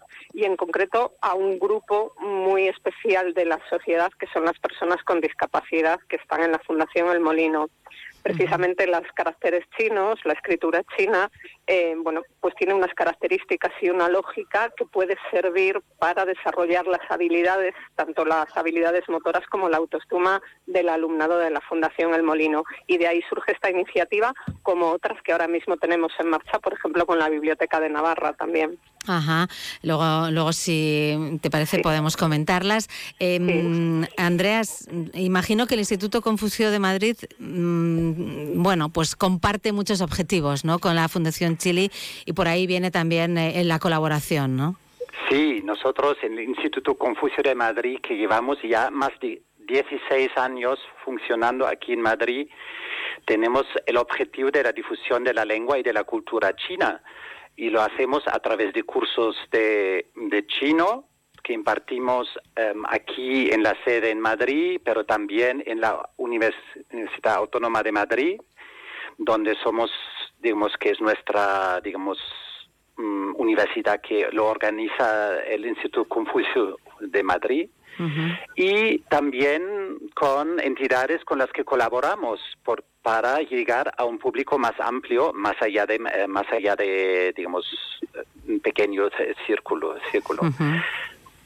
Eh, en este caso, en este proyecto concreto, ¿cómo, cómo es la colaboración? Bueno, en este caso concreto, em, esa colaboración surge también, digamos, de un conocimiento de las personas de la Fundación Chile desde hace muchos años. Em, conocemos la trayectoria.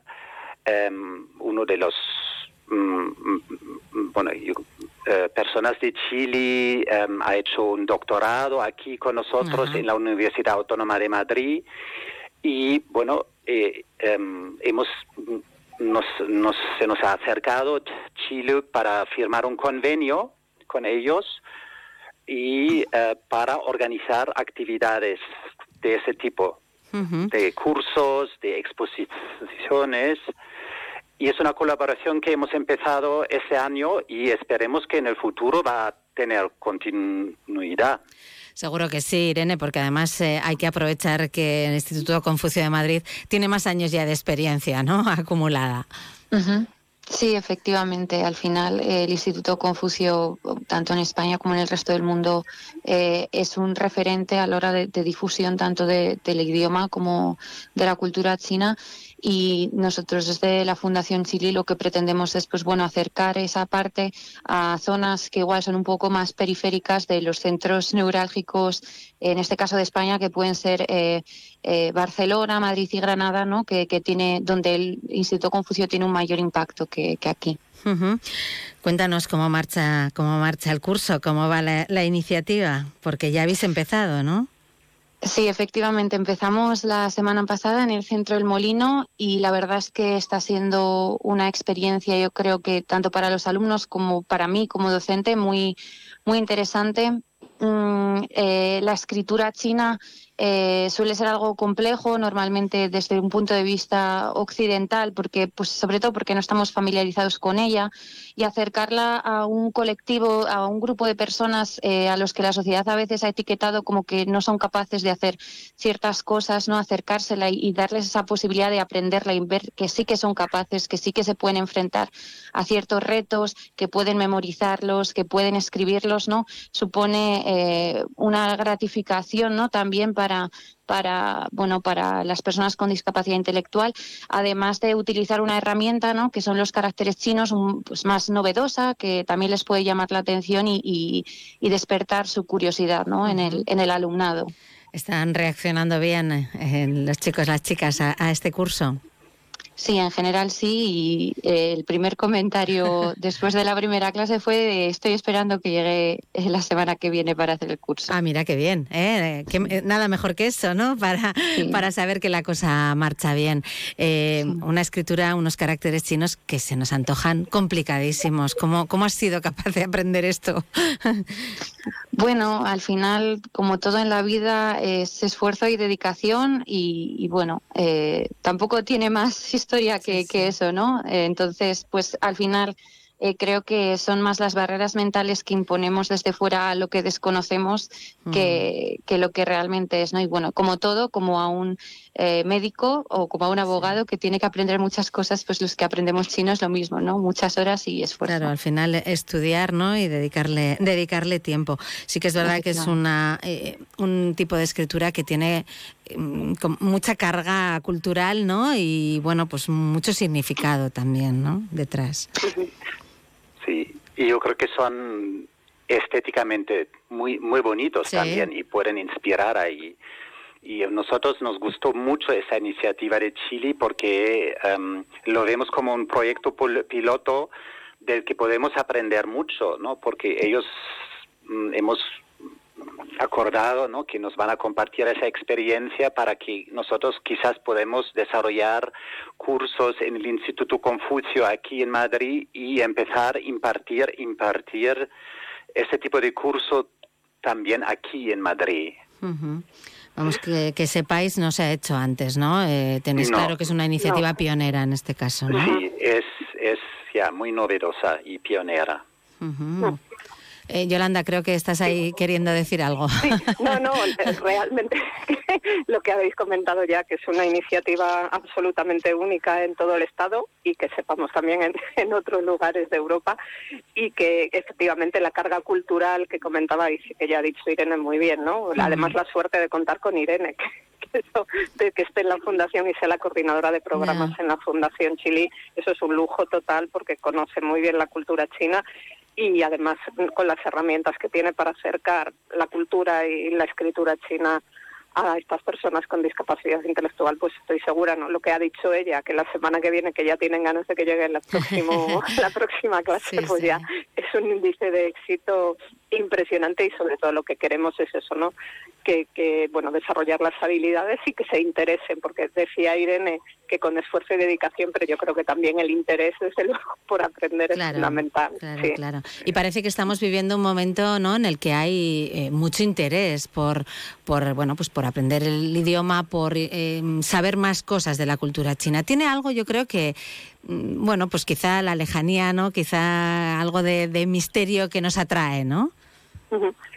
Sí, yo creo que sí, que a las que, no sabemos ni conocemos ni el idioma chino, pero bueno, más o menos la cultura a través de lecturas y de bueno de todo lo que llega, sí que nos atrae, nos atrae lo lejano, un poco lo exótico, ¿no? Pero la idea también es dejar de etiquetarlo como lejano y exótico y ver que aquí, por ejemplo, hay una comunidad china y que las relaciones entre Navarra y China están mucho más presentes de lo que nos podemos imaginar o de lo que la ciudadanía en general se está imaginando, ¿no? No solo relaciones económicas, sino también relaciones culturales.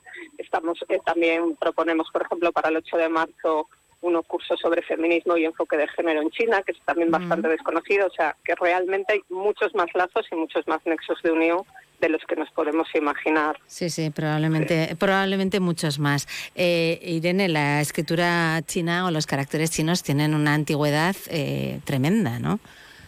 Sí, eh, se remontan a varios miles de años atrás y bueno, lo curioso, tienen una, una historia curiosa y es que los primeros se encontraron, eh, los primeros vestigios de este tipo de escritura se encontraron en, en una serie de huesos y caparazones de tortuga que se utilizaban como objetos adivinatorios, ¿no? Y algo que es fascinante es que a pesar de que ha pasado tanto tiempo, algunos de los caracteres ¿no? han mantenido eh, muy bien su forma originaria, ¿no? algunos que nos recuerdan pues, a objetos de la naturaleza, sobre todo, eh, porque pues eso representaban con formas lo que, lo que veían. Pero bueno, ahora obviamente ha, evolucionado mucho el lenguaje y, es, y es más complejo que un, que unos dibujitos, ¿no? Pero sí que es verdad que tiene, a mí me parece una historia como muy, muy bonita, ¿no? La, esta, este origen no real, estas pruebas físicas de las primeras del lenguaje. Ya. Em, por ejemplo, a la hora de trabajar con estos chicos y chicas del molino, em, hay ahí una destreza importante, ¿no? Una habilidad que, que, que hay que trabajarla también, ¿no? Claro, aquí estamos trabajando distintas destrezas, ¿no? Desde la memoria, por ejemplo, o el reconocimiento visual de ciertas imágenes, eh, saber relacionarlas con el significado eh, que tienen cada una sin, sin que tengan estas por qué representar de forma muy literal lo que, lo que, están, lo que están reflejando y luego también el hecho pues de saber eh, reproducirlos, ¿no? De saber escribirlos tanto con plantilla como sin plantilla, ¿no? Entonces, pues aquí por a través de pues la escritura, los juegos de memoria, manualidades y otro tipo de herramientas didácticas podemos pues utilizar ¿no? esta escritura para trabajar distintas áreas funcionales. Muy importante lo que decías al principio también, ¿no? Esa autoestima, mm, el, el, lograr hacer algo que, que a priori a, cualquiera ¿no? Eh, le parece tan, tan complicado, ¿no? Sí, efectivamente. Además, eh, considero que al final las personas con discapacidad intelectual eh, cargan eh, pues un estereotipo ¿no? Pues que, les, que les impone la sociedad de que bueno les cuesta más no entonces eh, a, a, partir de eso pues igual a veces enfrentarse a algo ya emocionalmente les puede suponer un reto simplemente por mm. esa carga, por ese estigma social y el hecho de, lograr eh, escribir un carácter que es difícil para cualquier persona, pues, pues puede suponer un empujón eh, para cómo ellos se sienten consigo mismos, ¿no? Eh, Yolanda, además de esa cita del 8 de marzo que comentabas, ¿en, qué más estáis metidos en la Fundación Chile ahora? Sí, bueno, muchas cosas, pero ahora mismo lo que comentaba al principio en la Biblioteca de Navarra, está ahora hasta finales de este mes una exposición que se llama Palabra envuelta en papel de seda, que muestra 80 libros infantiles eh, ilustrados eh, chinos, que son precisamente, que Andreas puede hablar de ello, de la Fundación Confucio de, Madrid, del Instituto Confucio, disculpa. Y a través también en torno a esa exposición se han realizado talleres en castellano y en euskera, eh, dinamizados por Ventura Ruiz Gómez, una compañera, sobre la construcción de cometas, falorillos, dragones, el último de los talleres, de hecho, será el 17 de enero en Euskera y las plazas ya están llenas. Estará dirigido en principio al público infantil, pero bueno, abierto a todo el mundo. Y luego muy interesante que Andreas lo comente ahora, el 7 de febrero, como ya comienzo del año nuevo chino, el año del dragón, y también cierre de la exposición y de los talleres, Andreas dará una conferencia, pero bueno, que lo comente el mejor. Bueno, pues que lo comente ya para terminar, porque no tenemos mucho tiempo. Andreas, eh, ese 7 de febrero, aquí vas a estar entonces entonces en Pamplona? Sí, voy a estar en Pamplona la primera vez, tengo que decir, ah, con mucha ilusión. Y em, puedo, voy a hablar de, de imágenes, pero de imágenes de otro tipo, también de escritura en las cuevas em, de Dunhuang, que es un lugar emblemático en el norte de China, donde se han encontrado cuevas em, con pinturas, frescos eh, budistas y voy a contar un poco la historia de la introducción de, eh, de esa creencia en China a través de esas imágenes. Em, eh, bueno, es una larga historia, casi de mil años, em, y, y, para presentar un poquito el ideario ¿no? y cómo, cómo esa creencia ha cambiado China. Va a haber que, va a haber que resumir, ¿eh? Sí, sí, sí, sí, claro. Sí, sí, pero va a haber mucho hincapié, ¿no? A través justamente de las imágenes. Ajá. Bueno, pues estaremos atentos a estas actividades de la Fundación Chile, Fundación A, eh, que siga esa buena sintonía y esa colaboración que, por lo que vemos, está dando ya muy buenos frutos. Eh, Andreas Janus, director del Instituto Confucio de Madrid, Yolanda Rodríguez, secretaria general de la Fundación Chile y Irene Izarra, coordinadora de programas y profesora de este curso de caracteres chinos en el Centro El Molino. Muchísimas gracias a los tres por haber compartido estos minutos aquí con nosotros en Onda Cero. Muchas gracias. Gracias. Muchas gracias. Buenas tardes. Adiós. Buenas tardes. Más de uno Pamplona. Onda Cero. Ahora es el momento. Cambie sus viejas ventanas por las auténticas ventanas Renoven. Evite que el gasto en calefacción se escape por la ventana. Instale unas ventanas que le aíslen del calor, el frío y los ruidos. Somos fabricantes y ofrecemos los mejores precios y calidad en ventanas de aluminio y PVC. Renoven, número uno en calidad, diseño y confort para tu hogar. Infórmate en www.renoven.com. Todos los miércoles tienes una cita con la Fundación Baluarte y nuestra orquesta, la Orquesta Sinfónica de Navarra. Conciertos, compositores, intérpretes, directores, la historia oculta de las obras y sus autores. Clave Navarra, toda la temporada juntos en Onda Cero. Si buscas una mesa de comedor, en Muebles Polke seguro que la encuentras. Yo antes vivía en un piso pequeño y tenía una mesa de su tienda que recogida ocupaba poquísimo, pero se ampliaba un montón. Y ahora que tengo un piso grande, me cuesta decidir entre tantos modelos y opciones. Elige la tuya en Muebles Polke, en Polígono Mutilva Calle A y polke.com. Hola Carmen, ¿qué tal? Pues chica, vengo del médico y a mi padre le han prescrito una silla de ruedas. Vaya lío, esto ha cambiado. Me han dado un listado de ortopedias y no me aclaro nada. A mí me pasó lo mismo con un andador. Vete a Lorca Salud, ahí te lo explican todo, es una maravilla. Además, en Lorca Salud ya no tienes que pagar, solo la aportación si la tiene. Ya te explicarán todo muy bien en Lorca Salud. Lorca Salud Ortopedia, cuatro establecimientos a tu servicio. Lorca Salud Ortopedia, establecimiento colaborador con el Servicio Navarro de Salud. Resolución 694-2023. Eventazo CrossFit, los días 2, 3 y 4 de febrero en el pabellón Navarra Arena. Los mejores atletas nacionales e internacionales competirán por ser el equipo y persona más en forma del momento. Ven y disfruta además de charlas, stands, grupos de baile y otras muchas sorpresas. CrossFit en estado puro, como nunca antes lo habías visto. El 25% de las entradas será donado a la Asociación Esclerosis Múltiple de Navarra. Llega ya el momento de escuchar el punto final hoy de la directora de Institución Futuro, Ana Hierro. La semana pasada el Gobierno aprobó el anteproyecto de Presupuestos Generales de Navarra 2024, unos presupuestos que, según se anunció, se basan en la prudencia y la responsabilidad, en un contexto de elevada incertidumbre. Pero creo que mi concepto de prudencia y responsabilidad difiere no mucho, sino muchísimo, del del Gobierno. Porque aumentar el presupuesto no financiero un 11% en un año cuando el PIB navarro cerró el 2023 con un crecimiento de un 1,7% no es sensato. porque el techo de gasto público está disparado y ha aumentado un 68% en una década porque los PGN alcanzan la cifra de gasto no financiero de 5.835 millones de euros, un dato récord nunca visto en nuestra región porque se prevé un incremento de ingresos fiscales de más del 5%, lo que implica exprimir más aún al contribuyente. Porque el anteproyecto recoge una previsión de déficit del 0,3%, lo que significa seguir endeudándonos.